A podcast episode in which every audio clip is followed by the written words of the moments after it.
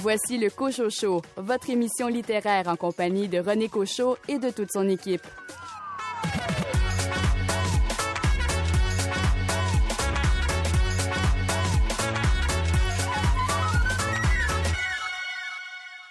Ici René Cochot. Je suis très heureux de vous retrouver si vous êtes des habitués de l'émission et je souhaite la bienvenue aux personnes qui écoutent peut-être pour la première fois ce rendez-vous littéraire.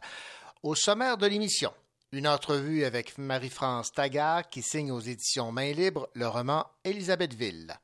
Rachel Graveline présente son roman jeunesse Mystère et Pomme d'amour. Les nouveautés littéraires chez Annika Parence, La Peuplade et Sémaphore. La poésie de Emné Nassereddine. Et pour m'accompagner, Guillaume Cabana, quel est votre choix? Cette semaine, René, je vous parle du roman Impromptu publié chez Héliotrope de l'auteur Catherine Mavrikakis. Karine Morin, votre sélection cette semaine? Je vais vous parler du roman euh, d'Hugo Meunier, Olivia Vendetta, qui a été publié aux éditions Stanquet. Et Caroline Tellier, de quel roman allez-vous parler? Je vous parle de Requiem par Virgbe Reliation, édité par la Peuplade Roman. Bienvenue au Cocho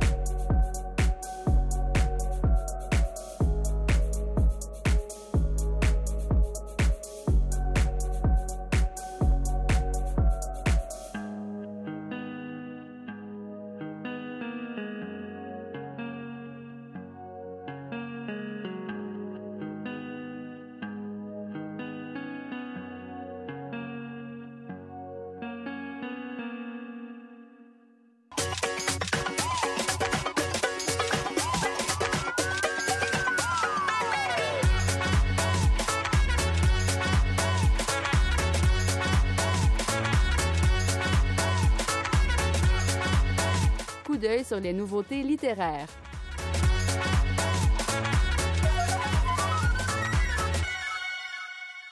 Crée-t-on jamais quoi que ce soit à partir de rien? Tout ce que nous avons dans cette vie nous est-il pas prêté? Je n'en sais rien, mais je le présume. Voilà qui euh, résume l'amorce d'un roman qui a pour titre Requiem de Gelzir Eliasson, dont nous parle la directrice littéraire des éditions La Peuplade, Mylène Bouchard.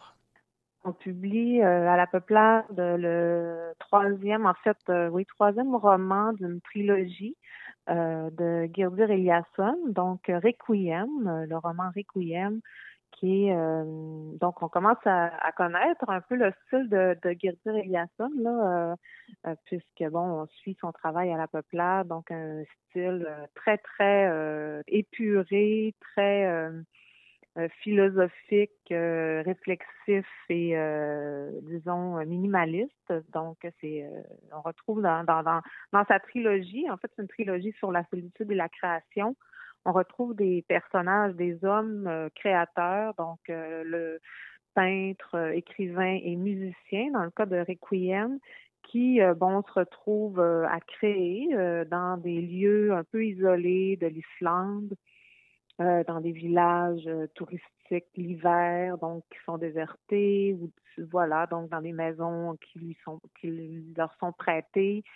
Donc des personnages qui font toujours un peu le bilan de, de leur pratique, de leur existence, de leur euh, succès, de leurs échecs. Il faut aimer le, ce, style-là, mais mais quand on aime, on apprécie énormément. Donc cette écriture un peu silencieuse même. C'était Mylène Bouchard des éditions La Paplate qui nous parlait de cette nouveauté arrivée en librairie, le roman Requiem de Gildir Eliasson. Ici Guillaume Cabana de la librairie Appalache au centre-ville de Sherbrooke et dans quelques instants, je vais vous parler du roman Impromptu de l'auteur Catherine Mavrikakis, publié chez Héliotrope.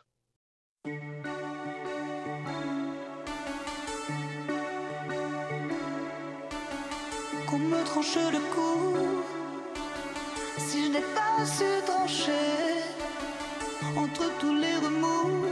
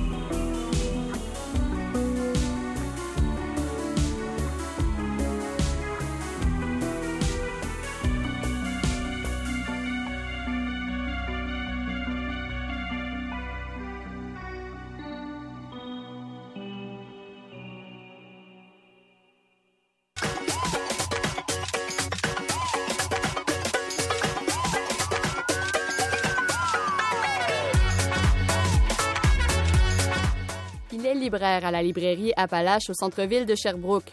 Le rayon où il aime le plus conseiller la clientèle, celui des essais. Guillaume Cabana.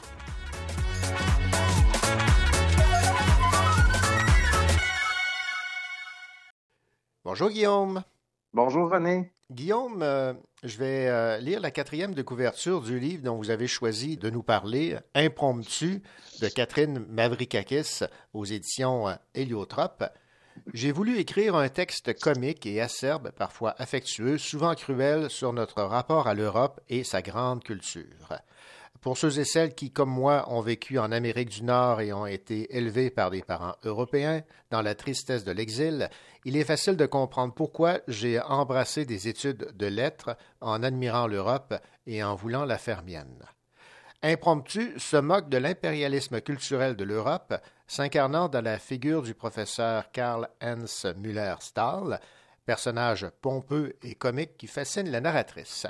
Ce récit se moque aussi de l'admiration un peu béate des intellectuels québécois et nord-américains pour le vieux continent. Voilà donc euh, l'approche euh, de ce livre de Catherine Mavrikakis. Alors Guillaume, qu'est-ce qui vous a plu particulièrement dans cette proposition euh, de Catherine Mavrikakis? Qu'est-ce qui m'a plu? je dirais que j'ai apprécié que l'histoire se déroule dans la période universitaire de, Caroline, en fait, la narratrice, selon moi, reflétait euh, très bien avec justesse, des fois, les relations qu'on peut avoir, autant euh, d'admiration, mais aussi d'accompagnement avec euh, le corps professoral qu'on croise, les enseignants, les professeurs qui nous épaulent dans les dédales de l'université ou de ce passage-là, qui est important dans la vie des, des intellectuels ou des gens qui, qui décident d'aller fréquenter euh, les bancs des universités.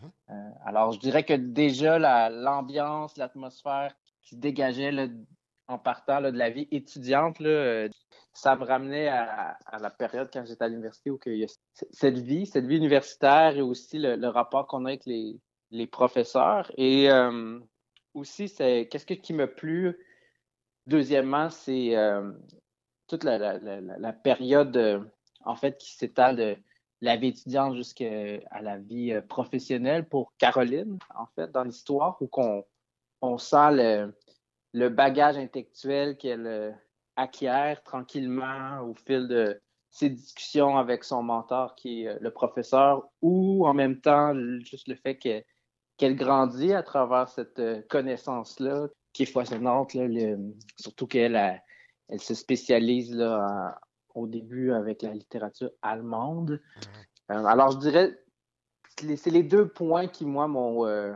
permis d'apprécier la, lecture. Mais aussi, euh, comme troisième point, je dirais que l'espèce de relation là, qu'elle entretient avec le professeur en tant que tel, cette espèce de, je dirais, transfert de connaissances qu'elle a, mais en même temps, le personnage aussi, c'est tout un numéro, comme je pourrais dire. C'est pour ça que j'ai aimé le ton humoristique qu'elle avait dans son écriture. Le professeur euh, arrive en Mercedes, euh, souvent en retard, ils vont au restaurant, il la laisse pas parler, il mange dans son plat. Euh, j'ai bien aimé les, différents moments où elle-même, elle, elle, semble un peu comme déboussolée. C'est ça que j'ai apprécié, le fait que c'est le fait que c'est une petite plaquette, l'histoire est, est intéressante parce que ça va vite dans l'histoire, mais aussi on, sent l'espèce de tension parce qu'elle, en même temps, a décidé de suivre ses enseignements pour, oui, j'ai tendance à croire le gain de réussir, mais en même temps, c'est un sujet qui la passionne. Alors, je, sentais que ça, transmettait le réel, des, des, euh, éléments que beaucoup de gens peuvent se retrouver, là, que ce soit autant euh, les gens qui sont, euh, comme je disais, qui, sont, qui ont décidé d'aller vers euh, une vie intellectuelle ou de nourrir leur intellect là, en allant dans une relation là, avec un mentor, je pourrais dire. Alors, ces points-là, pour moi, c'est des points qui sont forts de la lecture. Et j'ai apprécié aussi, étant donné que son point aussi, c'était de, de, de, démontrer ou de, de, proposer un regard sur cette culture européenne ou cette vision qu'on a du vieux continent là, quand on est soit en littérature ou même, je, je croire, en philosophie aussi, étant donné que j'ai fait des études en philosophie à Sherbrooke. ce regard-là qui, qui, qui, fascine beaucoup de gens. Beaucoup d'étudiants et étudiantes vont aussi euh, en Europe souvent pour faire euh, continuer des études ou euh, participer à des colloques ou à des groupes d'enseignement. Alors, j'ai apprécié beaucoup cette tension-là qu'on a là, avec la vision qu'on peut, qu'on peut idolâtrer, je pourrais dire, d'un peu la critique qu'elle voulait faire. Mm-hmm. Alors ça, j'ai vraiment aimé aussi. Et aussi que la narratrice, Caroline, autant elle vit une relation euh, dans le milieu universitaire avec un, enseignant qui n'est pas facile à vivre, mais en même temps, vers la fin du, livre, la, relation aussi qu'elle a avec euh, son père aussi, à la, à la toute fin. Alors, j'ai vraiment aimé ça. J'ai trouvé que c'était assez euh, humain comme regard et aussi euh, le ton humoristique m'a plu parce que je trouvais que cette relation-là qu'elle se propose elle-même à vivre, surtout d'une rencontre hasardeuse au début du roman, sur l'idée de, passer quelques dollars à son professeur qu'elle croise au guichet automatique, qui est tout, à fait un hasard et qui finalement y ouvre les portes sur une sur finalement sa, l'histoire de sa vie. Alors, euh, c'est vraiment ça que j'ai apprécié, là, cette espèce de. Le hasard de la vie lui, euh, lui propose indirectement une, une, relation euh, spéciale qui va la marquer à vie jusqu'à la fin du roman. Et aussi, cette espèce de regard qu'elle porte aussi à travers le temps, j'ai tendance à croire, étant donné qu'au début, elle est, elle est seulement une simple étudiante qui réussit bien, qui découvre aussi l'univers de l'université, aussi de son domaine d'études et qui parcourt les textes comme euh, tout étudiant et euh, qui, au fil du temps, découvre qu'il y a d'autres choses que cette espèce de regard-là, en tout cas sur le plan euh, universitaire, sur le plan des études allemandes. Et, c'est pour ça qu'à un moment, j'ai apprécié aussi qu'elle nomme qu'il y a d'autres choses aussi, qu'il n'y a ben pas seulement ce regard là, qui est souvent soutenu et même valorisé. Et euh, parce qu'elle va, elle va enseigner aussi dans l'histoire en Australie, elle se promène un peu. Et euh, j'ai apprécié cette, euh, le point là, qui est souligné là, à travers les pages où on, on, nomme qu'il y a d'autres choses souvent. je trouvais que ça faisait écho à beaucoup de moments ou même dans beaucoup de situations dans la vie de tout le monde, cette espèce de moment-là, de moment où que on découvre euh, à travers notre regard euh, des choses qu'on a invisibilisées juste parce qu'on s'est fait proposer comme une finalité ou comme euh, le, seul regard possible. Une forme d'affranchissement en quelque sorte. Exact, exact. Donc, c'est réussi, le message passe de ce que voulait démontrer Catherine Mavrikakis dans Impromptu. Je, pense que le message est là, le ton humoristique aussi est là, le, petit clin d'œil et, la dénonciation là, de ce rapport-là au fétichisme, je pourrais dire, de, du vieux continent, de, cette Europe-là qu'on a idéalisée, qui, qui est pour beaucoup le, et qui est quand même vrai, le, berceau euh, de la pensée, de la connaissance. Et euh, le personnage aussi du professeur est caricatural, mais aussi on, on l'aime, en même temps, on, voit à certains moments qu'il est, euh, est censé, puis en même temps vulnérable aussi vers la fin de l'histoire, mais à d'autres moments aussi parce qu'il se rattache lui aussi à l'histoire de l'Europe qu'il a connue, mais qu'il enseigne aussi au Québec, à Montréal. Alors, lui-même est euh, déraciné, il a perdu certains repères, mais il essaie de s'attacher à, à des repères qu'il trouve, là, comme le petit restaurant un peu kitsch, là, qu'il va visiter souvent là, pour partager un bon repas avec euh, Caroline. Et il y a ce côté-là là, sensible d'une relation là, en, deux personnes qui indirectement nourrissent l'un et l'autre. Autant Caroline amène quelque chose au professeur parce que lui, il l'a pris sous son aile aussi au début de l'histoire. Alors oui, oui, euh, j'ai bien aimé ce roman. Je le conseille et aussi le fait que son format est court.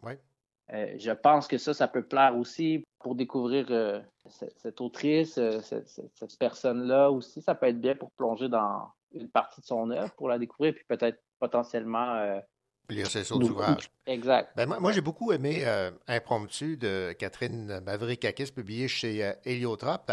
J'y voyais un peu euh, mon père dans le personnage là, de Karl-Heinz Müller-Stahl, mon père qui euh, a enseigné bon, la, la- la biologie, pas la littérature, qui venait de Belgique et euh, il y avait certains de ses traits de caractère que j'ai retrouvés, ce qui fait que j'ai encore un, un peu plus apprécié la, la lecture d'Impromptu. Alors, Guillaume Cabana, libraire à la librairie Appalache au centre-ville de Sherbrooke. Merci beaucoup pour euh, cette critique donc de cette euh, nouveauté de Catherine Mavrikakis, Impromptu, une petite plaquette publiée chez Héliotrope. Merci. Bien, merci à toi, René. Euh, merci de cette discussion. Ici Karine Morin. Plus tard, je vous parle du roman Olivia Vendetta, écrit par Hugo Meunier et publié aux éditions Spanky. Si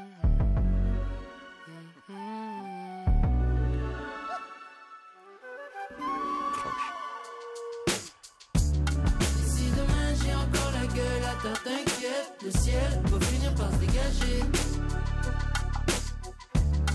Et si le fond du baril comme phare, bring it on, j'élèverai mon dernier verre à votre santé.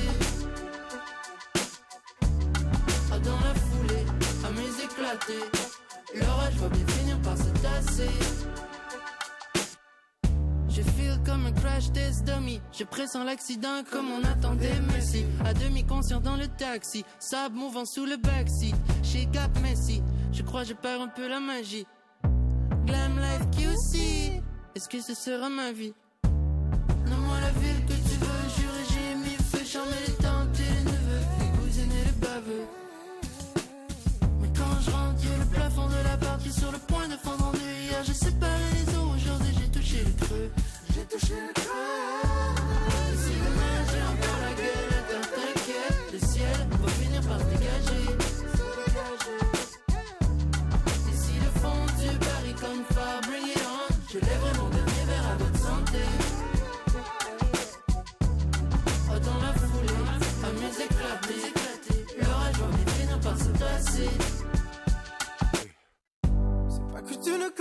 C'est que j'ai passé la nuit au plus bas.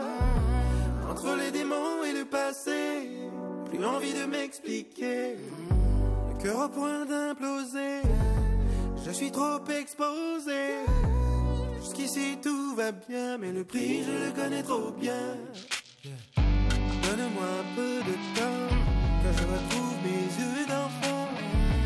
Donne-moi ce goût d'avant, où tout était plus innocent. Après la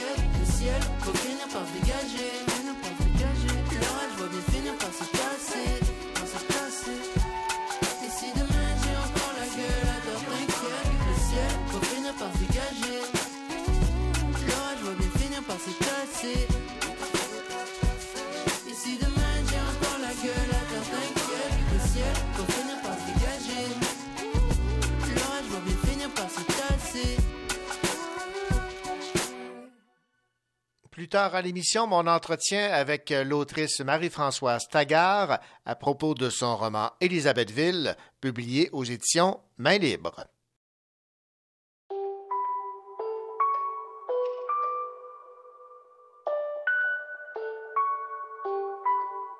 Te laisse un message, mais je sais que t'as changé. De façon, y'a que les fous qui changent pas. Je voulais juste te dire l'autre soir quand j'ai dit je te déteste.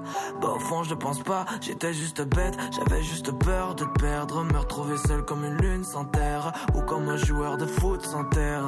Pour toi, je peux courir sans terre. Dis-moi pas que je suis comme les autres. Ça briserait ma tête et après mon ego. Ça briserait le cœur d'enfant que j'ai gardé depuis petit. C'est-à-dire celui fait en l'ego. Et je fais en l'égoïste. Quand je parle de moi, 10 minutes d'appel je parle que de moi. Mais je veux pas t'effrayer. À parler nous, je voudrais pas que tu veuilles que je parte loin. eh. J'avoue que tu tournes dans ma tête. Alors s'il te plaît, réponds-moi. Ouais, s'il te plaît, réponds. C'est le quinzième message, mais je sais que t'as changé. De toute façon, y'a que fou qui change pas. Je voulais juste te dire bonsoir quand j'ai dit je te déteste. Bah, au fond, je pense pas, au fond, je pense pas. Ma chérie, elle tombe dans ma tête. Alors t'imagines si je la perds. J'arrive plus à stopper l'inverse. Comment te sortir de ma tête, hein? Fallait que je te dise, j'ai jamais trouvé à travers d'autres filles. J'ai trouvé des folles, j'ai trouvé des. On se voit bientôt sans jamais redonner d'autres suites. Tu me prends pour un con, tu me prends pour le genre de gars qui se remonte l'ego en faisant un son qui accumule et bravo je t'adore t'es super en guise de trophée au fond t'as raison eh, eh, j'avoue que tu tournes dans ma tête alors s'il te plaît réponds-moi ouais s'il te plaît réponds c'est centième message, mais je sais que t'as changé. De toute façon, y'a que les fous qui changent pas. Je voulais juste te dire bonsoir quand j'ai dit je te déteste. Pense pas, au fond, je pense pas. Ma chérie, elle tombe dans ma tête. Alors t'imagines si je la perds? J'arrive plus à stopper l'inverse. Comment te sortir de ma tête? Wow, 20 secondes top chrono. C'est tant que ça prend pour me répondre. 2 ans, 3 semaines, 4 heures, 16 minutes. Ça, c'est tant que ça m'a pris pour attendre. Une chance que je suis patient. Me dis pas que j'ai tourné la page. Alors que t'as déjà brûlé le livre. C'est centième message que je laisse sur ton répondeur. Alors que ça fait des mois que le mien, il est vide. Je te, laisse, un message, mais je sais que t'as changé. De toute façon, y'a que fous qui changent pas. Je voulais juste te dire bonsoir quand j'ai dit je te déteste. Bah, au fond, je pense pas, au fond, je pense pas. Ma chérie, elle tombe dans ma tête. Alors t'imagines si je la perds. J'arrive plus à stopper l'inverse. Comment te sortir de ma tête?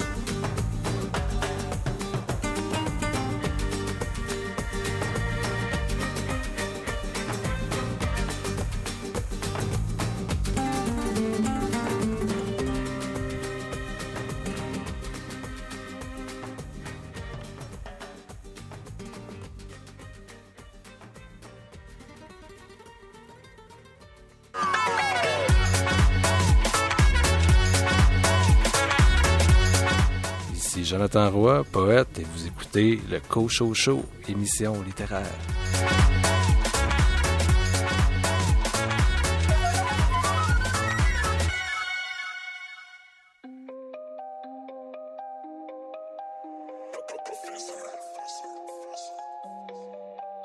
Ça fait longtemps que j'ai pas vu la belle vie. Le regard est noir dans la cité toute l'année. On casse un tour, au final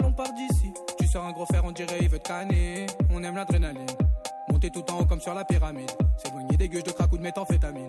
Souvent envie de me barrer quand la colère m'anime. Ouais, ouais, moi je me barrer loin d'ici, mec. Quand je suis ici, je suis attiré par le fric. Le quartier me donne des réponses et des migraines. J'ai pris mon équipe, on va tout casser ce week-end. On s'en va pas loin, vas-y, va prendre un billet. On arrivera sûrement pas à l'heure du dîner. On sera pas relou tant qu'on n'est pas à la cité. Entre partir ou rester, j'ai pas hésité. Eh, je suis avec mes potes sur la côte. Dans la chop, je l'horizon. J'ai perdu la raison je suis avec mes potes.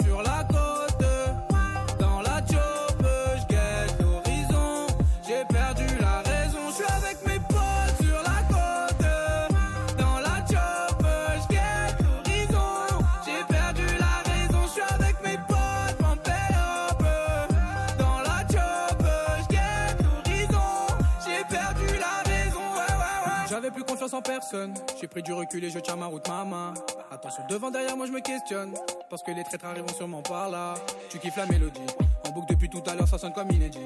J'ai commencé dans le Bex avec très peu d'amis. Aujourd'hui, je pars un peu pour sourire à la vie.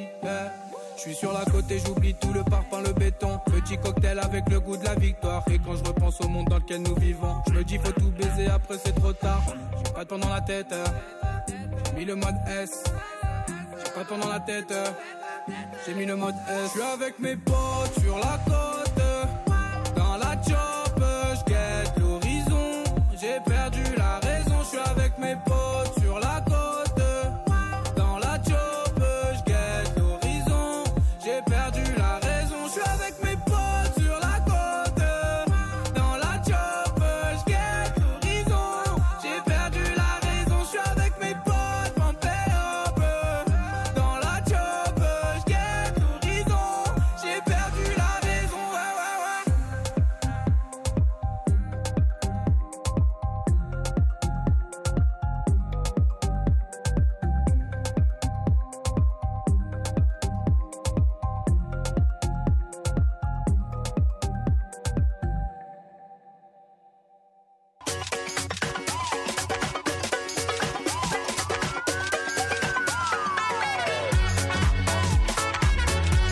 Sur sa table de chevet, il y a plein de livres, dont celui-ci.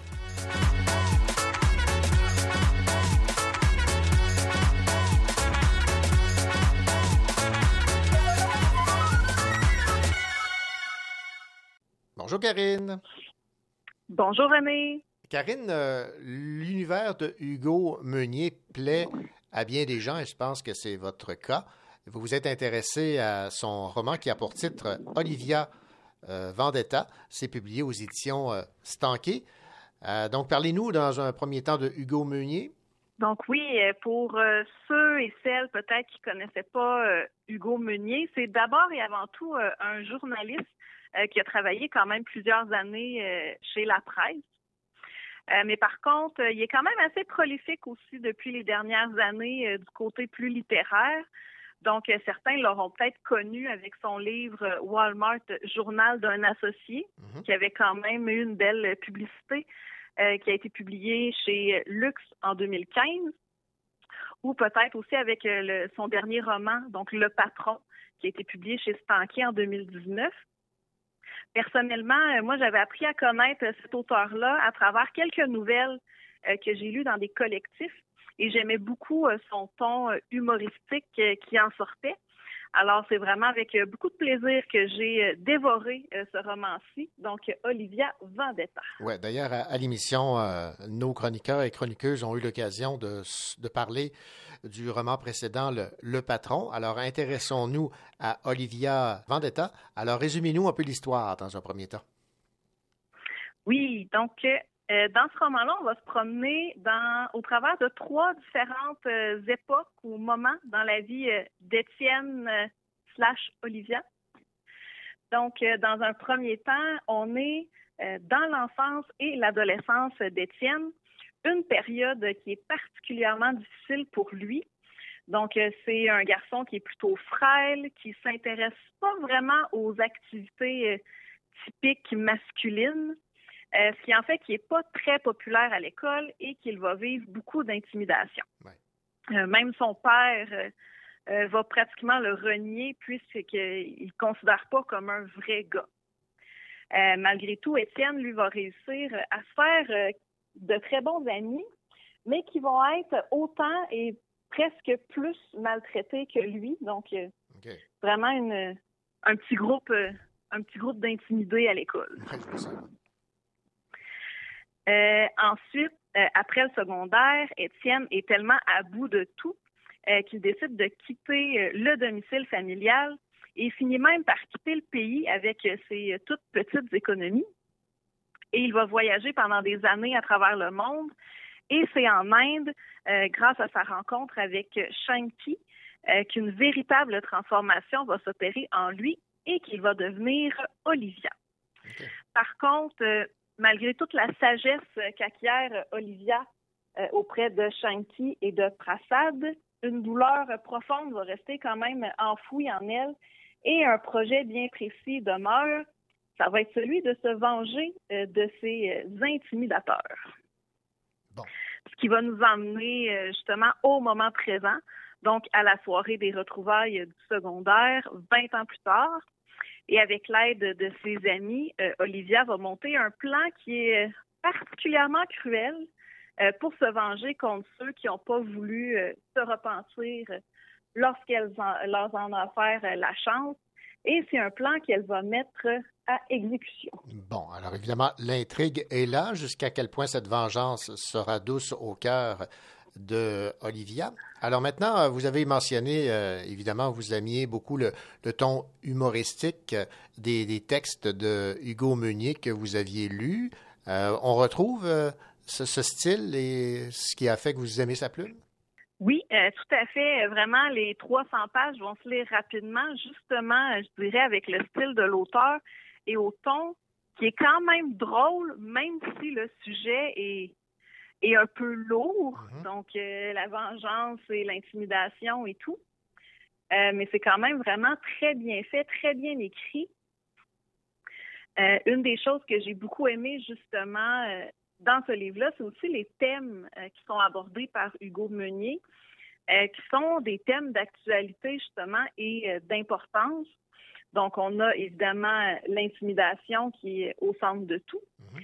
et aussi tout ce qui a rapport au changement de sexe, changement genre, qu'on aura deviné puisque Étienne va devenir Olivia. Voilà. Euh, mais il y a aussi euh, d'autres thèmes qui sont très intéressants, mais ça, euh, je vais laisser les lecteurs le découvrir. la seule petite mise en garde que moi je ferais avec ce roman-là, c'est que j'ai vu quand même plusieurs personnes à la sortie du livre sur les réseaux sociaux ou autres qui recommandaient ce, livre-là dans les écoles secondaires pour justement aborder les thématiques qu'il touche. Mm-hmm. Moi, je mettrais mon petit grain de sel en disant que c'est pas une mauvaise idée, mais euh, que ça prend un professeur qui est vraiment très engagé euh, auprès de ses étudiants pour aborder une œuvre comme ça. Donc, un professeur qui va prendre le temps de revenir euh, sur cette lecture-là, parce que, qu'on le veuille ou non, c'est un peu dans le titre aussi, le sujet de la vengeance est quand même très présent. Et la vengeance d'Olivia, elle est particulièrement euh, cruelle, sanguinaire et même euh, mortelle. Euh, ce qui, qui, à mon avis, ne doit pas être pris à la légère, surtout dans un contexte scolaire pour faire de l'éducation. Mais ça reste que c'est un roman qui est vraiment excellent, qui est très intéressant et que j'ai vraiment beaucoup aimé dans son originalité, dans son style. Ben voilà, alors ce, roman que vous avez euh, aimé dans son style et dans son approche, Olivia Vendetta de Hugo Meunier, publié aux éditions Stanquet. Merci beaucoup, Karine Morin. Ben, ça fait plaisir, René.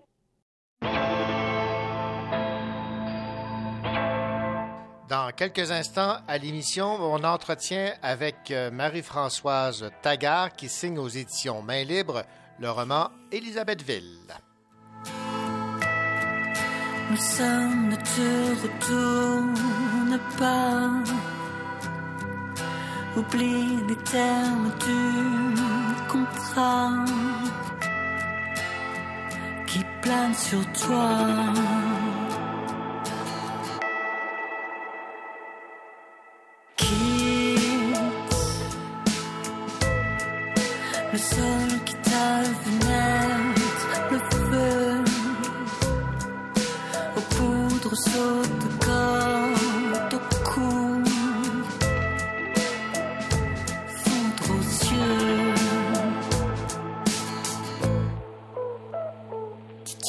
promis.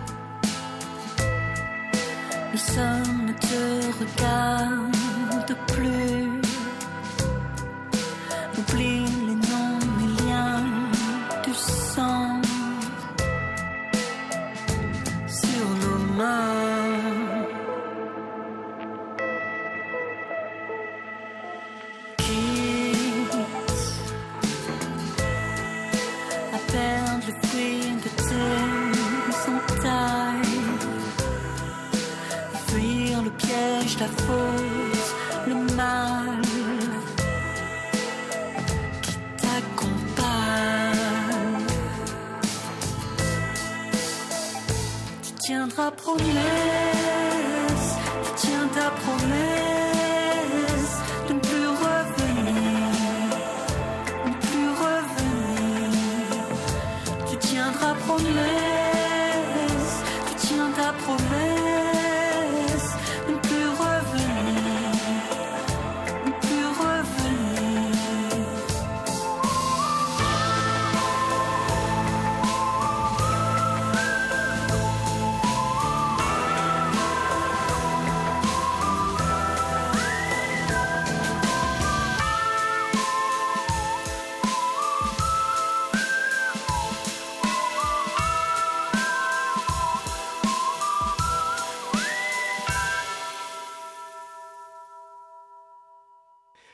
diplomate mis sur la touche accepte le mandat de retrouver une jeune femme portée disparue dans une petite ville tranquille et fleurie de l'Ouest canadien. En échange de l'accomplissement de cette mission, on lui fait miroiter la possibilité de reprendre son poste à l'étranger.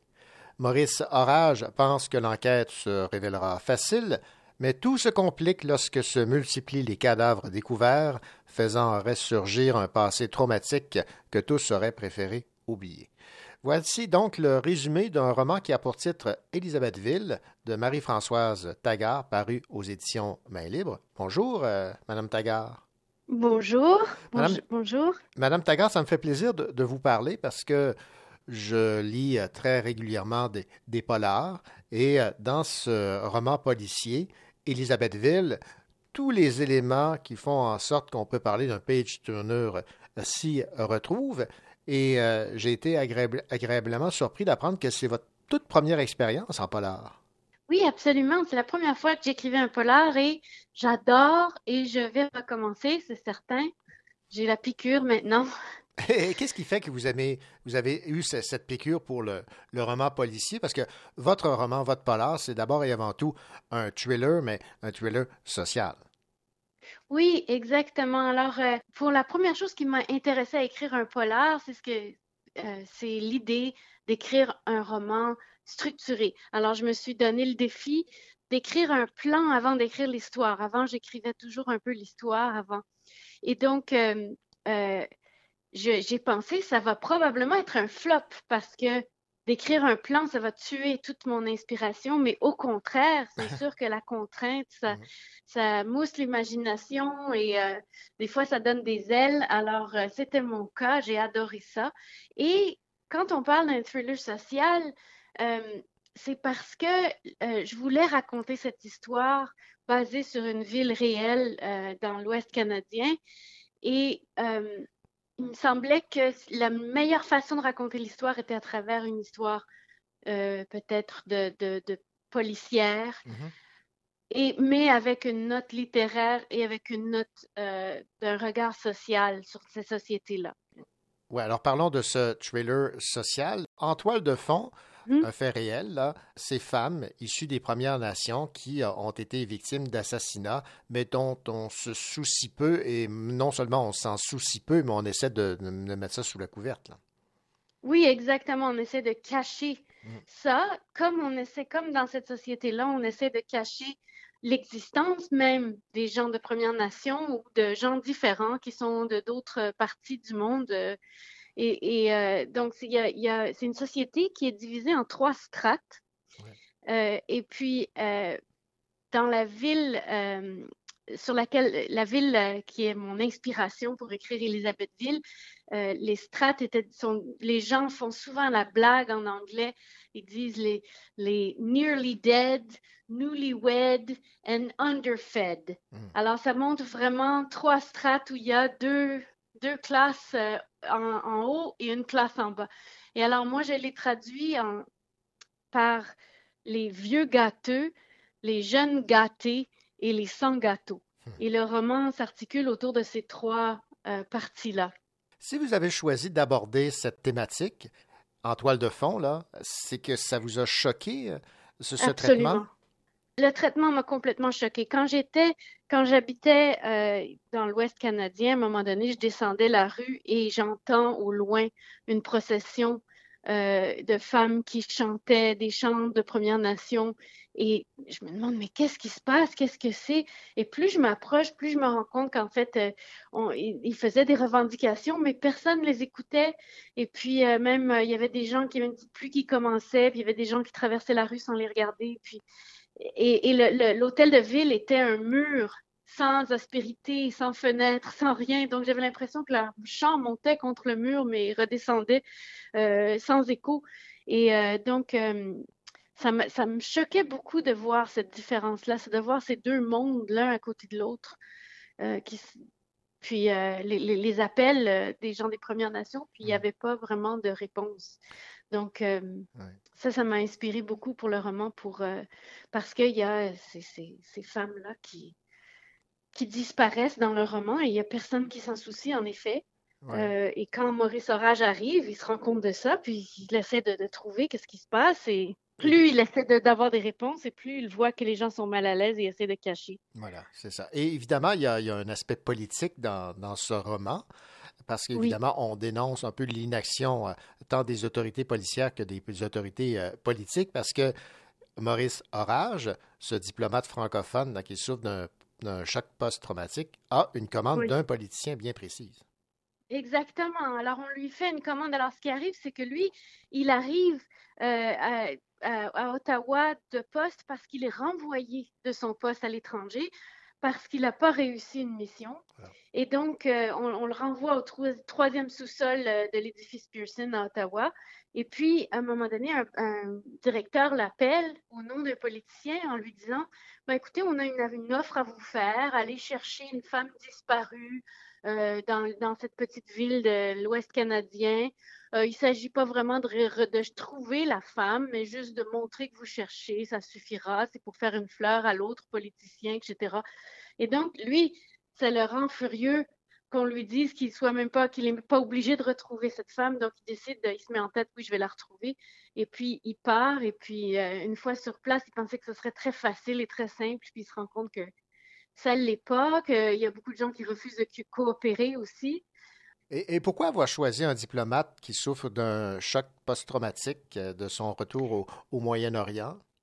Moi, j'ai passé beaucoup d'années de ma vie à l'étranger et euh, une partie avec le monde diplomatique. J'ai une école de langue, euh, entre autres, quand j'étais au Maroc et j'ai enseigné à la, à la, euh, oui, la, population diplomatique là-bas. Mm-hmm. Et donc, ça m'a permis de voir un peu le fonctionnement interne.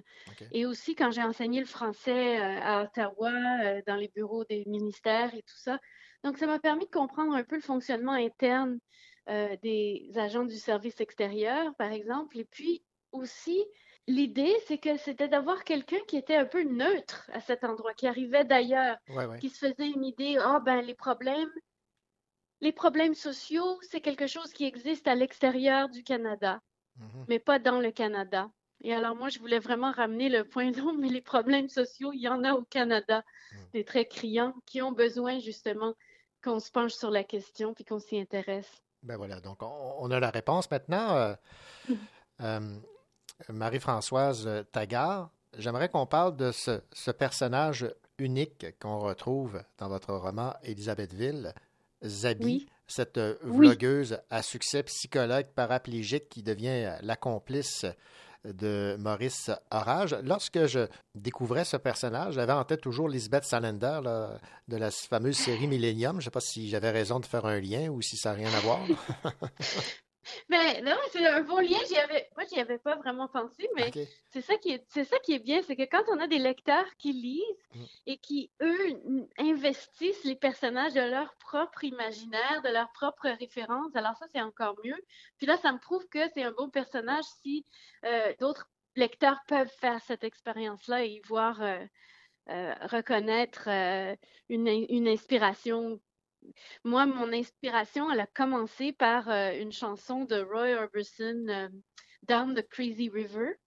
Et puis, j'ai un peu imaginé les personnages comme ça. Et donc, de là est né. Alors, donc, Down the Crazy River, c'est un type qui va se promener le long d'une rivière pendant la nuit et il rencontre là une jeune femme qui est à, côté d'un mur et qui fume une cigarette. Et de cette idée-là mais est née pour moi l'idée de cette jeune femme, euh, mais qui serait en chaise roulante, qui serait paraplégique et qui, qui, qui serait là dans les rochers à fumer une cigarette. Donc, euh, après ça, euh, le personnage est né et souvent les personnages commencent à vivre euh, d'eux-mêmes après quelques pages. ils dictent un peu où ils veulent que l'histoire aille et où ils veulent aller. Alors, avec un roman policier, évidemment, comme on a déjà un plan en tête, on est toujours un peu en train de négocier avec ces personnages. ouais. Et, et ce, ce, personnage, vous l'avez beaucoup aimé, visiblement. Là. Oui, ah oui, oui, j'ai beaucoup aimé écrire avec Gabi et c'est un personnage que, j'ai aimé exploiter aussi parce que je voulais faire un personnage un peu intrépide, mmh mais pas nécessairement innocent ou naïf. Et pas nécessairement blanc non plus, dans le sens pas nécessairement blanchi de toute C'est-à-dire que peut-être qu'il peut, par exemple, euh, une des choses, c'est qu'elle a, elle a une euh, euh, addiction à la cigarette, par exemple. Alors, mm-hmm. elle fume des cigarettes, des choses comme ça. Un personnage imparfait, mais si, si, attachant. Alors, Marie-Françoise Taggart, dans Élisabethville, j'ai beaucoup aimé le lien que vous faites avec Richard Desjardins, Le peuple invisible. Euh, oui, parce que oui, c'est une autre chose aussi, c'est qu'on parle, on va parler de, d'une partie du Canada ou de et puis on ne parle pas de toute cette réalité autochtone qu'il y a, de toute la réalité autochtone de gens qui sont issus des Premières Nations, qui sont dans, qui sont là, mais qui sont dans des réserves, par exemple, alors qu'ils sont mis à l'écart tout de suite, au lieu d'être euh, dans la société parmi tous. Puis quand ils sont dans la société, ils deviennent invisibles, justement. C'était l'idée de les faire devenir un peu plus visibles de les réhabiliter en quelque sorte. Là. Oui, évidemment, on ne peut pas se targuer de réhabiliter complètement avec juste un roman qui soit un, polar simplement, mais euh, quand même, euh, bon, les faire exister dans le roman, leur donner la place qu'ils qui devraient avoir de toute façon? J'aimerais qu'on termine ce survol de votre roman Élisabethville, Marie-Françoise Taggart, avec quelque chose qui m'a qui m'a secoué et je me demandais jusqu'à quel point euh, c'est un fait euh, réel ou euh, inventé de votre part. Je vais vous citer ici en page 178. Du Jubilé Ouest débarqueront sept femmes en provenance du Mexique, dûment munies de passeports neufs et d'implants mammaires bien pleins d'héroïne liquide. Dès qu'elles toucheront terre, ces mules, surnommées aussi Coco, seront discrètement conduites à la clinique Montario, où on leur enlèvera les implants spéciaux pour les remplacer par d'autres en silicone. Ensuite, le Jubilee West repartira avec neuf jeunes femmes droguées à leur insu au GHB, la drogue du viol, destinées à être vendues comme prostituées à l'étranger. Ces femmes trafiquées portent le surnom de tapis. Alors, c'est réel, ça, ou c'est inventé, non? Alors, ben, évidemment, il y a des parties que j'ai inventées, mhm. mais c'est basé sur des choses très réelles et souvent la fiction dépasse la réalité, surtout dans ces, dans ces histoires-là, dans des cas comme ça. Et euh, le fait de le trafic des femmes est très réel. C'est quelque chose qui existe, qui est très réel. Euh, et ça existe au Canada autant qu'aux États-Unis que dans d'autres pays. Mm. Et euh, donc, ça, c'est pas quelque chose que j'ai inventé. Hélas. C'est triste, c'est quelque chose qui va revenir dans mon prochain. Je suis déjà en train d'écrire le prochain et donc euh, c'est quelque chose qui va revenir à ce moment-là. Donc un autre polar. Oui, un autre polar. Ben, bien heureux d'apprendre ça, Marie-Françoise Taggart.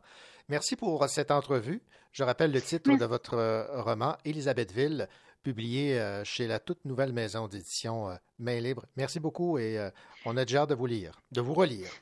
Merci beaucoup, René. Merci. Merci, au revoir. Au revoir.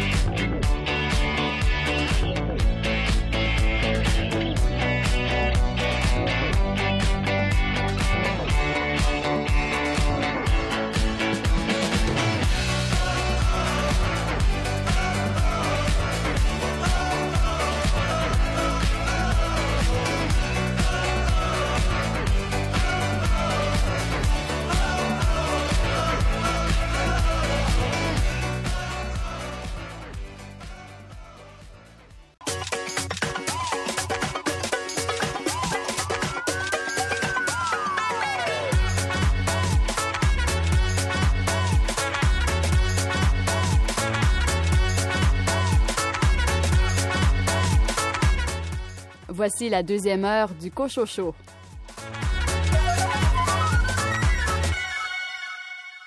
Au sommaire de cette deuxième partie d'émission, une entrevue avec Rachel Graveline à propos de son nouveau roman jeunesse Mystère et Pommes d'amour, les nouveautés littéraires chez Annika Parence et Sémaphore. Caroline Tellier, votre roman nous entraîne en Islande. Je vous parle de Requiem par Virgdir Eliasson, édité par la Peuplade Roman. Et la poésie de Emne Nassereddin. Bonne deuxième heure. Donne-moi ton cœur, baby, ton corps, baby. Donne-moi ton bon vieux funk, ton rock, baby, ta soul, baby. Chante avec moi, je veux une femme like you. Pour m'emmener au bout du monde, une femme like you. Hey. Donne-moi ton cœur, baby, ton corps, baby. Donne-moi ton bon vieux funk, ton rock, baby, ta soul, baby. Chante avec moi, je veux un homme like you. Bad boy, tu sais que tu me plais un homme like you, hey. Quand tu chantes, j'oublie, j'ai plus le moindre souci, j'ai le mal qui fuit. Tu donnes son à ma vie et puis je sais pas qu'est-ce qui se passe. T'as ce regard dans la face qui me ramène à la cage départ, là où je suis parti, nous ramène à la soirée du bar quand on est sorti. Et c'est cette même complicité qui s'installe quand on est sur la scène et qu'on brille sous la même étoile. Quand ta voix croise la mienne, que j'ai ta soul dans mes veines, que mon vibe coule dans les tiennes. Femme, t'es belle et quand tu chantes, t'es sexy. Flash sur elle, rockstar baby. Donne-moi ton cœur, baby, ton corps, baby. Donne-moi ton bon vieux funk, ton rock, baby, ta soul, baby. Chante avec moi, je veux une femme like you. Pour m'emmener au bout du monde, une femme like you. Hey. Donne-moi ton cœur, baby, ton corps, baby. Donne-moi ton bon vieux funk, ton rock, baby, ta soul, baby. Chante avec moi, je veux un homme like you. Bad boy, tu sais que tu me plais, un homme like you. Hey. On leur donne un bon son live. Soulmate, à la Diddy, Mary J. Blige, glamorous. Ton style et ton charme, t'es fabulous. Un délice pour un mec à dame. Mm, baby, baby, si tu savais comme je t'aime, baby, baby. Crois-moi que l'atmosphère est parfaite. Plus tu chantes, plus je glisse sur la pente, je perds la tête. Deux vies, deux voix qui se rencontrent. Deux histoires qui se racontent. Une chanson pour le dire. Y a les mots, les images pour le décrire. Une belle rencontre à l'ancienne, prends un flash. Y a de la magie sur scène, le rideau tombe, c'est terminé. Une belle collabo, des mots sur une feuille pour s'en rappeler. Donne-moi ton cœur, baby, ton corps, baby. Donne-moi ton bon vieux funk, ton rock, baby, ta soul, baby. Chante avec moi, je veux une femme like you. Pour m'emmener au bout du monde, une femme like you. Hey. Donne-moi ton cœur, baby, ton corps, baby. Donne-moi ton bon vieux funk, ton rock, baby, ta soul, baby. Chante avec moi, je veux un homme like you. Bad boy, tu sais que tu me plais, un homme like you. Hey. Donne-moi ton cœur, donne-moi ton corps. Donne-moi ta soul, ton rock and roll. Je veux une femme like you.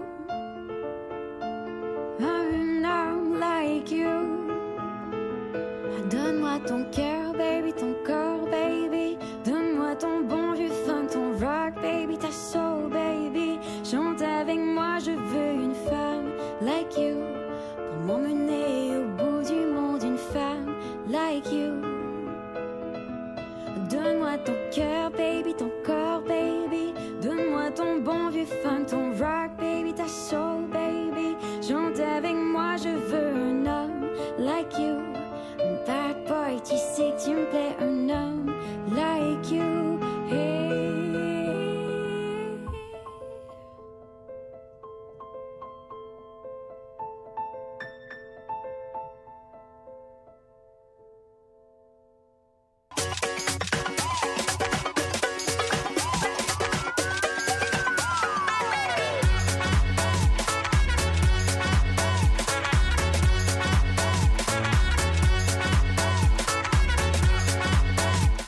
sur les nouveautés littéraires.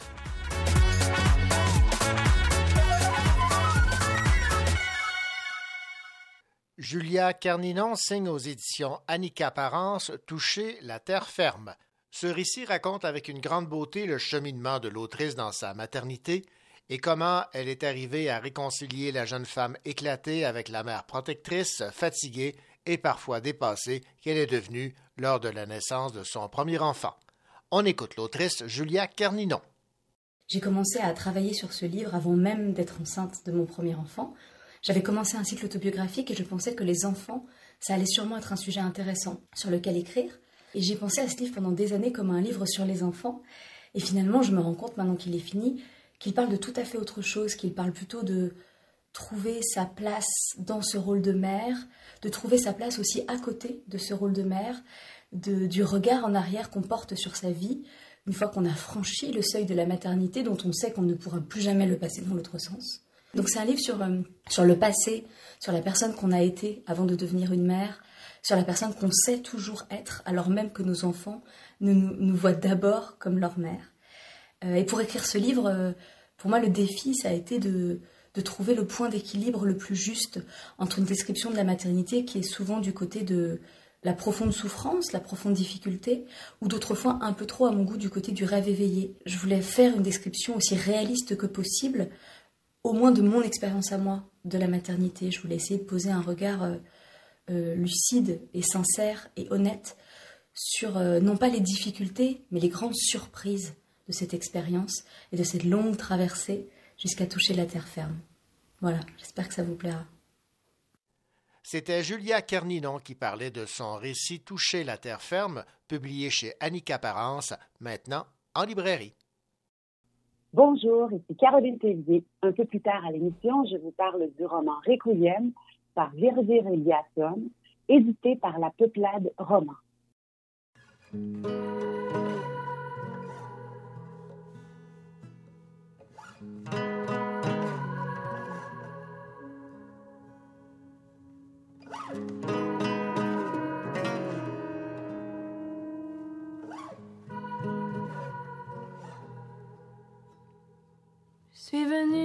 Parler un peu de moi, sans le mystère que je traîne.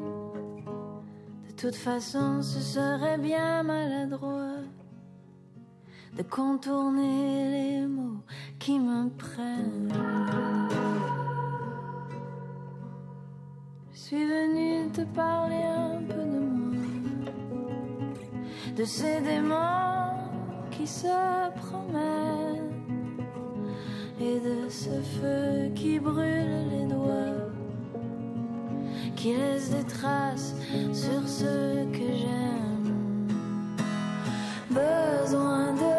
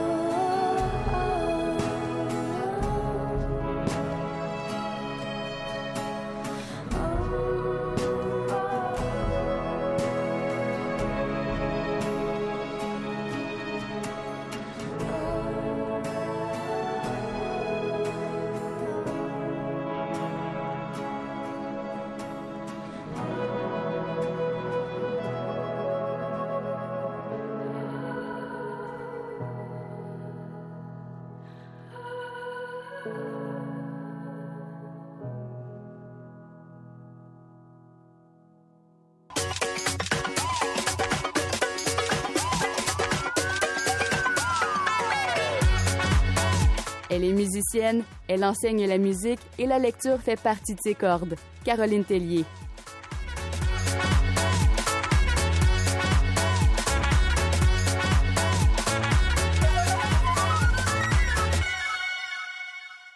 Bonjour Caroline. Bonjour René. Caroline, cette semaine, je sais que vous vous êtes fait plaisir avec le roman dont vous avez choisi de nous parler parce qu'il est question beaucoup de musique. Je me trompe pas? Non, exactement, René. Et ce livre où il est question de, de musique, c'est Requiem. Et euh, j'ose à peine prononcer euh, le nom de l'auteur. Là, je vais vous le laisser euh, nous le nommer et nous dire, en fait, de nous rappeler qui il est, cet auteur. Oui, alors euh, l'auteur est Birdir Eliasson, un auteur euh, islandais, renommé, reconnu, qui a publié sept, huit romans, une dizaine de recueils de nouvelles et beaucoup, beaucoup de pays, de. Le, roman, en fait, c'est l'histoire de Jonas, alors, qui aménage dans un chalet, dans un village touristique. Le chalet appartient à l'oncle de sa femme, de sa conjointe. Il loge dans ce chalet en échange de travaux qu'il promet d'effectuer, mais qu'il remet toujours à plus tard. Jonas crée des slogans pour une agence de marketing, mais au gré de son humeur, qui veut dire pas souvent. Il rencontre bien des personnages, des personnes dans ce village, une voisine, un gérant dépanneur, un peintre, mais il n'encourage jamais les rapprochements. Il s'isole, il entretient sa solitude en attendant l'inspiration. Alors, il note des idées dans un petit carnet, un carnet en moleskine. Il écrit des mélodies qu'il a dans la tête, qu'il entend ici là, un frigo, une bouilloire, les mouches. Il n'a aucune ambition. C'est un nonchalant. Pour moi, c'est un procrastinateur hors pair. Il compose pour lui seul. Rien d'autre que ces notes ne semblent l'intéresser, quoiqu'il donne son avis sur tout. C'est comme s'il disait la vie des autres, de ses voisins par procuration. Et euh, il écrit ici sur le gérant du dépanneur qui vient de décéder. Lentement et à tâtons, des groupes de notes commencent à se faufiler sur le papier. Des notes qui pourraient être une sorte de référence au requiem de Mozart. À une bien plus petite échelle, évidemment et tout cela à l'infini, mais reflétant pourtant un chagrin véritable causé par la disparition d'un homme. C'est drôle que la mort de quelqu'un puisse faire en sorte que l'on ne se sente pas bien, alors que de son vivant, on ne lui avait guère prêté attention. Alors on apprend un peu ce qui explique son état, sa démarche, et que seule la musique l'aide à affronter sa vie. Mais selon moi, la musique est un prétexte pour bousiller sa vie. Je vais vous lire autre chose à la page 155. Je crois que c'est Schopenhauer qui a dit que la musique est le plus puissant de tous les arts. Je ne sais pas s'il avait raison, mais la vie serait probablement intolérable sans musique. En tout cas pour moi. A fortiori maintenant. À vrai dire, je ne sais pas ce qui m'apporte le plus, la tentative d'en composer moi-même ou le fait d'écouter ce que d'autres ont écrit. Mais je pense que les deux éléments vont de concert dans mon esprit et me permettent d'affronter avec de faibles moyens, cela va sans dire, ce que la vie nous réserve inexorablement au fil du temps. Avec cette, euh, cet extrait, j'ai le goût de, de vous demander, euh, Caroline, ce qu'il compose, ce personnage, quelles sont ses inspirations, comment, comment s'y prend-il? Alors, sa vie comme, est triste comme la pluie, mais son processus de composition est loufoque. Euh, il n'a pas fait d'études en musique, il a appris sur un vieil harmonium, il n'a pas d'instrument sous la main pour composer. Il dit qu'il ne se souvient jamais de ce qu'il écrit et il n'a jamais fait écouter non plus euh, ce qu'il écrit. Alors, selon moi, sa composition musicale, c'est pour lui une lubie, tout simplement. Bon, Caroline, euh, je sais que vous êtes une mélomane, que vous vivez beaucoup euh, avec la musique qui coule dans, vos veines, mais est-ce que quelqu'un qui est, comme moi, là, qui est moins directement lié à, la musique, va apprécier ce roman Requiem avec ce personnage de Jonas? Oui, tout à fait, tout à fait, René. Alors oui, on apprend beaucoup d'anecdotes sur les grands compositeurs. Il fait référence à des œuvres musicales, des œuvres que j'aime, et à la meilleure biographie que j'ai lue dans ma vie. Mais il décrit avec beaucoup d'humour le processus créatif. Alors, je crois pas qu'il faille être un amateur de musique pour aimer ce roman. Tout lecteur qui s'intéresse à l'art, à la création, qui aime suivre le parcours d'un personnage perturbé, et qui apprécie une très belle plume peut y trouver son compte. J'aimerais souligner le, travail de la traductrice. Alors, on ne sent pas du tout la traduction dans ce roman. Ça coule, c'est riche. Je vais la nommer, mais je peux faire des erreurs, Catherine Exoltion, qui a traduit. je ne pense pas qu'elle vous en tienne rigueur. Et évidemment, euh, vous avez une pièce musicale euh, qui euh, nous permet de, de relier euh, ce choix à ce titre, Requiem, de Gildir Eliasson. Oui, Alors, je relance le titre. J'ai choisi Lacrimosa du Requiem de Mozart. C'est interprété par les violons du roi, dirigé par Bernard Labadie. Et les solistes sont Karina Gauvin, Marie-Nicole Lemieux, John Tessier et Nathan Berg. Merci, Caroline. Merci René.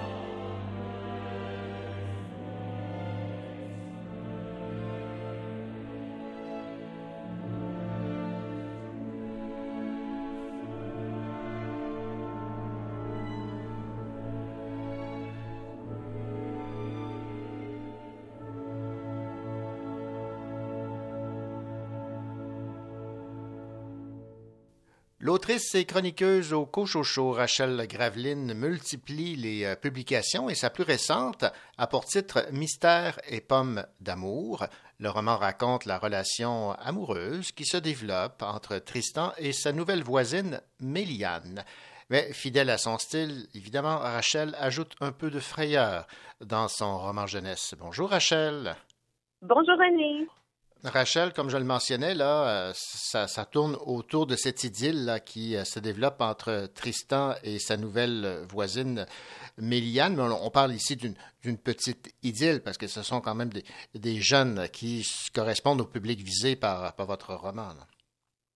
Oui, exact. C'est c'est vraiment euh, une histoire que j'ai développée pour un public plus jeune parce que souvent, euh, quand je travaillais en bibliothèque, on me demandait parfois des petits romans d'amour, mais pour un groupe d'âge plus jeune qui n'étaient pas nécessairement des contes. Alors, c'est un peu à partir de là que j'ai adapté une histoire que j'avais déjà conçue qui est devenue Mystère et Pomme d'amour. Bon, alors parlez-moi maintenant de, de Tristan, euh, qui euh, est un garçon un peu timide, solitaire. Euh, Quant à Méliane, elle, c'est un peu l'inverse. Est-ce qu'on peut dire que les, les contraires s'attirent? Oui, tout à fait. Dans cette histoire-là, euh, on peut vraiment dire que les contraires s'attirent puisque Tristan euh, se sent immédiatement curieux quand il voit l'attitude un peu frondeuse hein, de Méliane. Je pense que l'esprit qu'elle a de l'entraîner dans ses, ses petits tours euh, fait en sorte que ça le sort un peu de sa zone de confort et ça l'amène ailleurs. Bon, évidemment, il y a une, euh, une amitié qui euh, se transforme un peu en, en- en amourette, mais en toile de fond, il y a évidemment, fidèle à votre, euh, à votre habitude, un peu de frayeur entourant un épouvantail qui semble en vie, et ça, ça, ça en renforce là, cette union entre Tristan et Méliane. Oui, exactement, parce que justement, Tristan, euh, étant de nature euh, un peu peureux, a pas tendance à s'aventurer dans la cour pour voir, mais qu'est-ce qui l'effraie tant? Parce que la nuit, il a découvert qu'il y avait des ombres étranges. Et là, il soupçonne qu'il se passe quelque chose et évidemment, euh, il est influencé par ses nombreuses lectures effrayantes. Et c'est Méliane qui va un peu le pousser à aller affronter la source de sa peur à l'extérieur.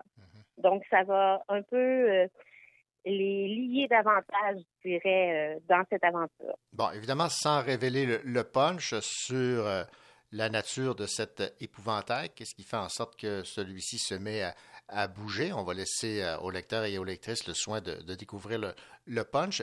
Ça vous a plu de vous adresser à un plus jeune auditoire, euh, 8 ans et, dans, dans ces eaux-là? Euh, oui, euh, j'ai aimé euh, créer cette histoire-là. Je pense que ce que j'ai aimé plus particulièrement, c'est de sortir un petit peu de ma zone de monstres et de légendes pour mettre euh, en valeur le côté romance de l'histoire. D'ailleurs, à l'origine, Mystère et Pomme d'amour avait pas le côté mystère, justement. Euh, ça s'est ajouté ultérieurement parce que euh, l'histoire était beaucoup plus petite et on m'a demandé d'augmenter le volume de l'histoire pour mieux viser le public des 8 ans et, et- et plus. Donc, euh, c'est là que le côté mystérieux euh, est venu accentuer l'histoire. Et je dirais que c'était une bonne initiative aussi euh, parce que ça fait en sorte que l'histoire va se démarquer d'une manière différente que seulement par le côté de la romance. Et on rappelle la maison d'édition qui a publié Mystère et Pommes d'amour? Oui, chez Victor et Anaïs. Merci beaucoup, Rachel. Merci beaucoup.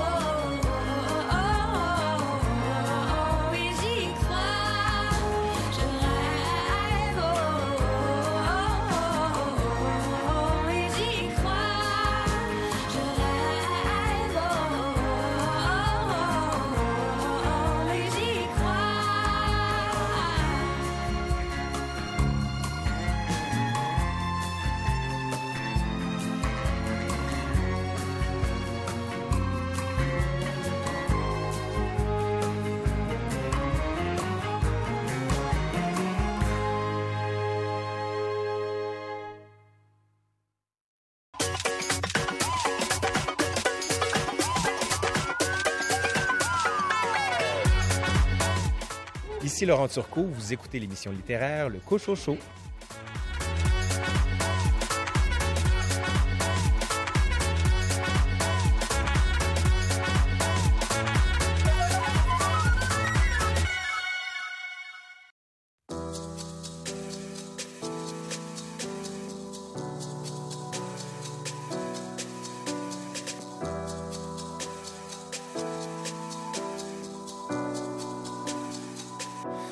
Jamais vu de nuit aussi calme.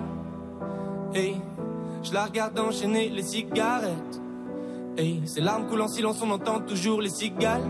On se blesserait même avec zéro mot. Pourtant, aucun mur sur cette terre ne pourrait étouffer le cri de nos phéromones. On risque pas de tenir longtemps. Tu m'as même comparé à Lucifer. Maintenant, tu bois et tu veux bien de moi. Non, mais j'hallucine, hein. Je sais déjà ce que la distance entraîne. Soit c'est la guerre pendant dix ans sans trêve, soit je la quitte en lui disant Garde le sourire, plus rien n'est grave. Tant qu'il nous reste une seconde de souvenir dans le crâne, nos deux corps pourraient mourir. J'ai déjà fait le deuil. Maintenant, par loin de moi, une larme cachée dans l'œil. Notre histoire n'aurait jamais pu finir dans le calme et la tendresse. Je te déteste comme cette phrase qui dit C'était trop beau pour être vrai. Je n'avouerai jamais que certaines de mes propres émotions m'effraient. Je te déteste comme cette phrase qui dit C'était trop beau pour être vrai.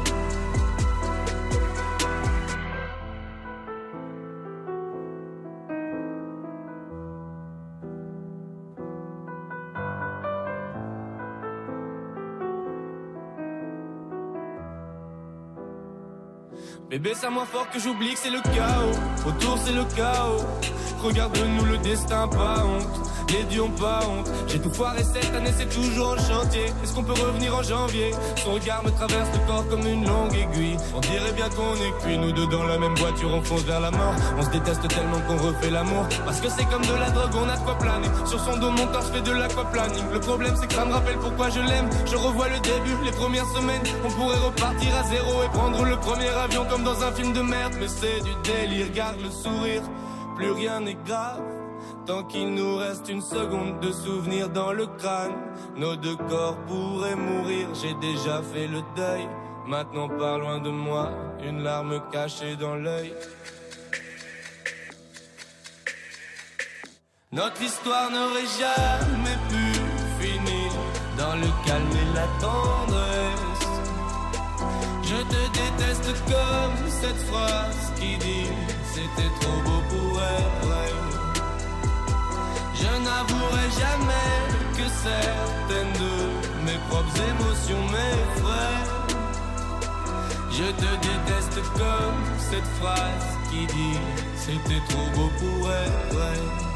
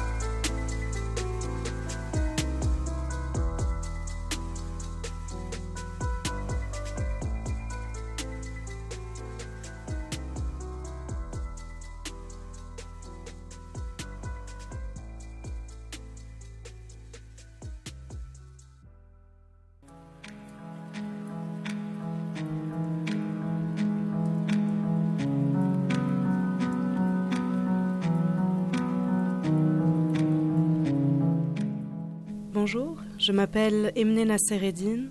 Je suis une poète d'origine libanaise. J'habite à Montréal depuis 2016 et j'ai publié mon premier recueil de poésie, La danse du figuier, aux éditions Mémoire d'Encrier.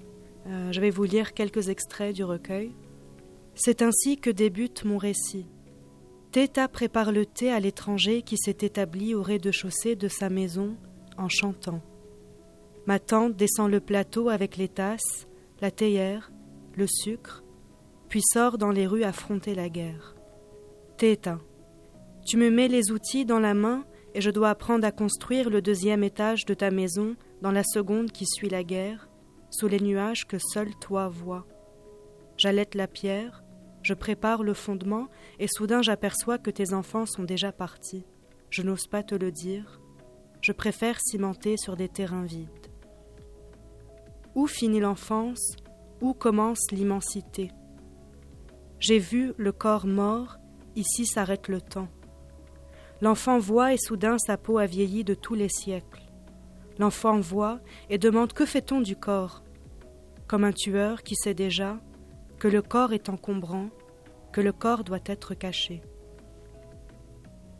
Tu es assise au vent, avec les chardons vulgaires, mes oncles et l'antémis de Palestine comme invité. C'est le droit du sol. Moi, femme, regarde de loin. C'est ainsi que je dis non. Voilà pourquoi j'ai tardé. Nous n'avions pas le mérite de nous accommoder. Nous étions l'une et l'autre, la fille, la mère, la mère, la fille, alambiquées, sœurs de la gêne, nouées à même le désordre, prêtes à commettre le seul meurtre, celui de l'oubli. C'est pourquoi je reviens. On me demande de t'écrire Fadoua, femme sacrifiée, sois belle comme à tous les jours, crie-toi. J'arrive dans la contrée de l'exil. Assez de soleil, assez de pluie. J'échappe d'une fissure incense à ma présence ici.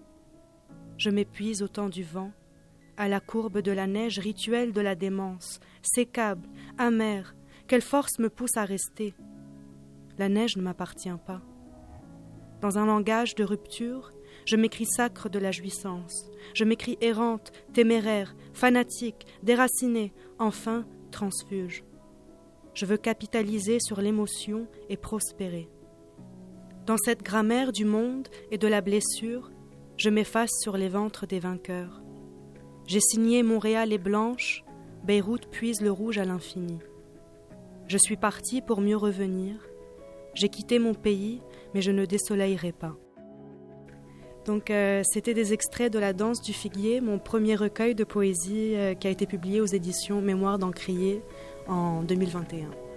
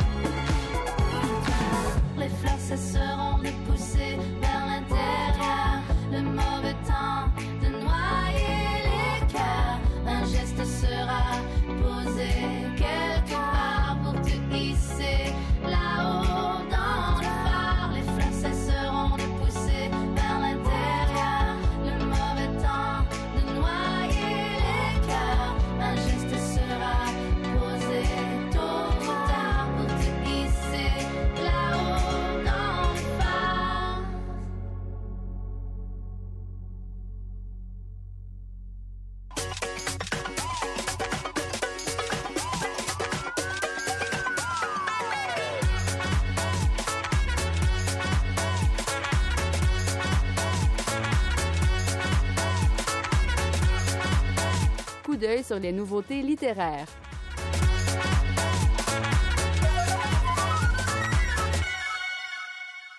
Jean-Benoît Cloutier-Boucher signe aux éditions Sémaphore le récit poétique Boire la mer les yeux ouverts, un tableau touchant et troublant sur la force de la relation entre une mère dont le corps s'étiole et son fils. Tania Vien, directrice littéraire des éditions Sémaphore. Voir la mer des yeux ouverts est un merveilleux récit poétique. C'est un récit extrêmement bouleversant que nous offre Jean-Benoît Cloutier-Boucher. Ce livre-là, en fait, est un, ouvrage très personnel qui relève beaucoup d'autofiction mélangée, euh, des témoignages euh, directs, des adresses euh, que Jean-Benoît envoie à sa mère. Le livre est dédié, en fait, d'une certaine façon, à cette femme-là, sa mère, qui était très importante dans sa vie, mais qu'il n'a connue que malade, vraiment. Jean-Benoît avait cinq ans quand sa mère a été diagnostiquée de sclérose en plaques et tout le livre témoigne de cette relation-là entre la mère et le fils, ce déséquilibre-là que jette une maladie débilitante euh, dans la vie d'une mère. Jean-Benoît parle beaucoup de son expérience personnelle à lui. Bon, quand on lit le livre, on voit bien que le livre est, vraiment un hommage à sa mère, une ode à sa mère. C'est aussi œuvre du chagrin. Euh, la mère qui n'a pas pu prendre sa place de mère comme elle a voulu, le fils qui n'a pas eu une mère comme il aurait voulu, mais qui a eu une mère qui l'a adoré. Dans les deux sens, elle a adoré son fils, il a adoré sa mère. Il y avait une relation très fusionnelle entre les deux, saine, empreinte de beauté et empreinte, malgré la maladie, de vitalité boire la mer les yeux ouverts, le titre relève un peu de ça. Quand on parle un peu de l'expression, c'est pas la mer à boire. En fait, dans cette histoire-là, c'est la mer à boire, mais la mère le boit les yeux ouverts. La mère a voulu apprendre à son fils à vivre sa vie pleinement, à profiter de tous les moments. Et aussi boire la mer les yeux ouverts, c'est dire, ben, en fait, ce qui est difficile, on le prend au complet on prend cette mère-là au complet, cette mère qui a été malade, mais qui a été magnifique, cette mère qui a été euh, brisée en morceaux, en fragments, mais qui était entièrement dans l'amour qu'elle a témoigné pour son fils et euh, j'imagine pour sa fille aussi. On parle, on parle un peu en satellite des autres membres de la famille. On ne les nomme pas, simplement justement pour montrer que cet amour-là, cette union-là entre la mère et le fils était très intense. C'est un livre qui est bouleversant et qui peut s'adresser à tout le monde. On a peut-être un peu l'impression que ça s'adresse à des gens qui ont vécu des drames, qui ont vécu ce genre de vécu-là, soit en tant que proche aidant, en tant que témoin dans les marges d'une personne qu'on a connue euh, qui se brisait peu à peu avant de s'effacer. Mais non, pas du tout. Je pense que ça va résonner chez un peu tout le monde par la beauté de la plume, entre autres, de Jean Benoît, par la transparence dans les propos, on parle un peu d'autofiction, mais euh, tout est très, très, très euh, direct. Il n'y a pas de détour. On parle sans détour du deuil qu'on vit, mais du deuil un peu à rebours. étant enfant, il y a eu le deuil de sa mère, de la vraie mère. En tant qu'adulte, on a un peu le deuil des gestes qu'on aurait voulu poser mais qu'on n'a pas posé. Les soins qu'à un moment donné, en tant qu'enfant, on était tanné de donner, en fait, de ce qu'on a pris sur soi pour laisser la mère vivre sa maladie, mais c'est en fait prendre sur soi ce qu'on a laissé tomber en tant qu'enfance aussi. C'est une belle œuvre, c'est bouleversant. Euh, c'est un, ce genre de roman qu'on veut lire d'une traite, mais qu'on doit déposer. Je le conseille à tout le monde. Ça se divise très bien en fragments. Ça se consomme malgré tout lentement. Ça se digère. C'est vraiment un livre très profond. C'est un livre euh, très beau et euh, rempli de lumière, rempli d'amour. C'était Tania Vien des éditions Sémaphore qui parlait de ce récit poétique Boire la mer les yeux ouverts de Jean-Benoît Cloutier-Boucher, maintenant disponible en librairie.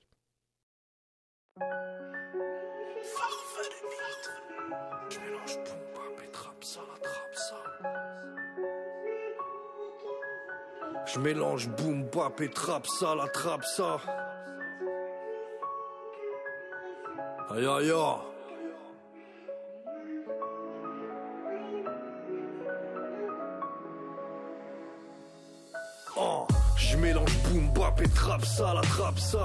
De mes rappeurs préférés, je suis le patchwork. Celui qui me trahit, je le ça, cela va de soi. Serre-moi à la vadza, on dirait que je suis mort quatre fois. Autant de souvenirs de cette villa que si j'avais mille ans. Ou que ce Rital vilain enfila dans sa villa à Milan. Je renverse la table basse pour tirer par-dessus. Un pistolet saillant pointé sur mes assaillants. Connais-tu l'histoire de la sale pétasse qui respirait par le cul? Bilan, elle est morte en s'asseyant Le temps est mon seul adversaire. Les MC jouent de la flûte traversière. La rue est un désert que j'ai su traverser. L'argent, lui, est un dessert que j'ai su partager. Je respire l'intelligence, mais vous êtes tous en apnée. Sachez que je me torche le cul avec vos diplômes. Pour que le vent tombe pour moi, je vous porte l'œil du cyclone.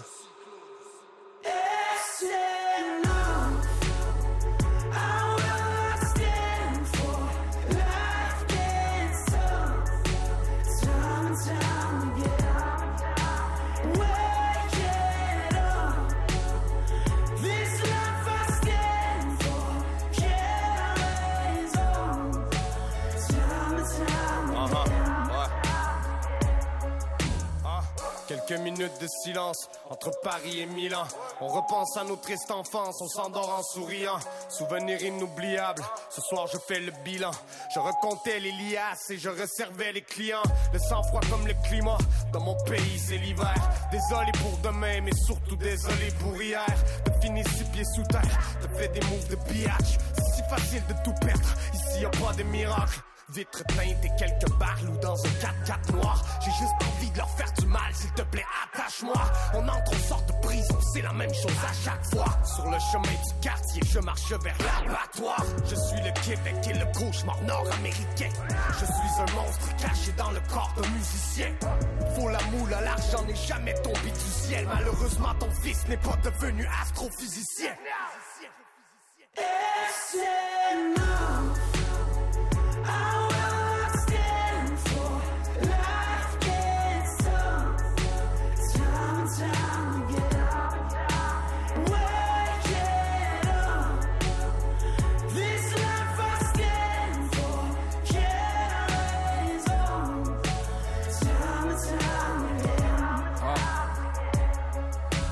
jamais la suis qu'un homme, j'écris des rimes pour m'échapper, j'espère être libéré sur parole. Tatouage au bec, une paire de couilles, une paire de Nike, toujours le même, pilon dans le bec, je remplis des salles sans faire de like. Parfois je boude, aucune promo, je fais pas d'effort. J'ai l'impression d'offrir du caviar à des porcs.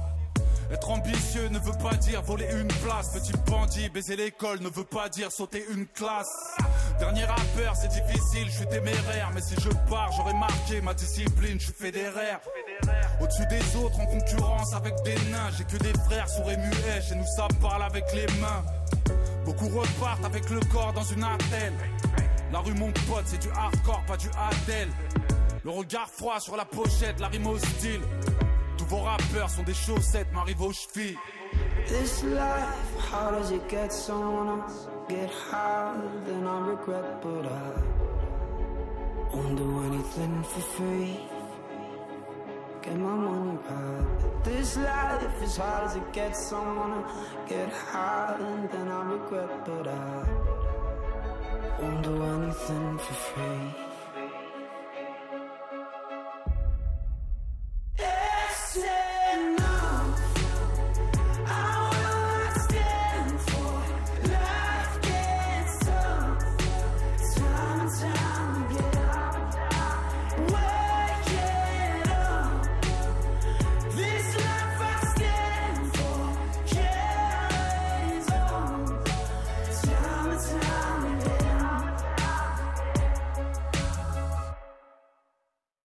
Nous vous avons présenté avec joie le Cochocho. Nous souhaitons vous avoir transmis notre passion pour la littérature et nous espérons bien sûr vous retrouver la semaine prochaine.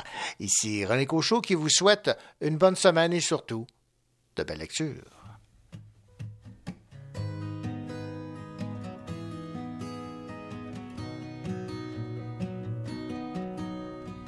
Sur ton soleil bleu cristal, comme sous mon ciel brûlant. À travers les hautes herbes d'été, on s'est roulé, enroulé comme des amants. Nous avons dansé sur la douceur du mois d'août.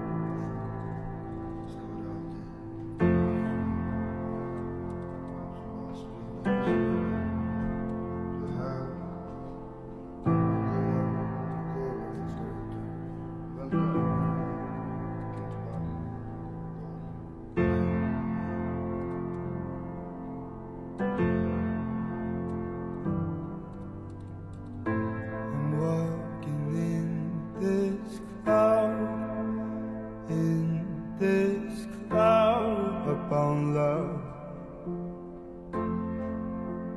But Still I feel this love Feel this.